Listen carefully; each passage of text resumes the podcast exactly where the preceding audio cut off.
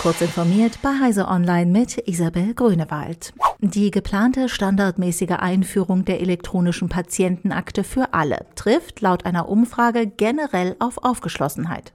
Knapp zwei Drittel der Deutschen finden solche Regierungspläne gut, wie die Umfrage im Auftrag der Bertelsmann Stiftung und der Stiftung Münch ergab.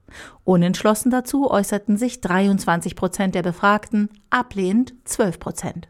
Eine Umstellung soll die stockende Verbreitung der elektronischen Patientenakten ankurbeln. Bisher müssen Interessierte sie aktiv anfordern. Künftig soll man sie automatisch bekommen, aber aktiv widersprechen können. Von diesem Opt-out wollen 31 Prozent der Befragten Gebrauch machen.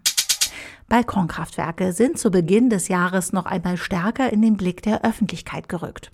Das liegt zum einen an der zum 1. Januar weggefallenen Umsatzsteuer auf Mini-Solaranlagen, zum anderen daran, dass Discounter wie Netto oder Online-Händler wie Otto neben Baumärkten in das Geschäft einsteigen. Aber es liegt auch an Förderanreizen. In Berlin können ab dem 10. Februar Anträge auf eine Förderung von Balkonkraftwerken gestellt werden. Der Senat will den Anteil von Solarstrom in Berlin deutlich erhöhen und fördert, wie andere Gemeinden und Bundesländer auch, deshalb künftig auch Mini-Solaranlagen. Knapp vier Jahre nach der Eröffnung des bundesweit ersten Elektrohighways für Hybrid-Lkw auf der A5 in Südhessen hat die zuständige Autobahn GmbH eine positive Zwischenbilanz gezogen. Das System sei robust und funktioniere zuverlässig. Die beteiligten Transportunternehmen würden den Einsatz der Oberleitunglaster positiv bewerten.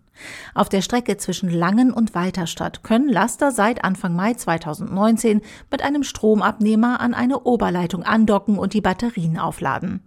Es sei nicht geplant, das gesamte Autobahnnetz mit Oberleitungen zu versehen, schreibt die Autobahn GmbH. Die Technik eigne sich vor allem auf viel frequentierten Strecken mit hohem Anteil an Gütertransport im Nah- und Regionalverkehr. Jetzt trifft es erstmals auch Europa. Netflix schränkt das Account-Sharing in Spanien und Portugal ein.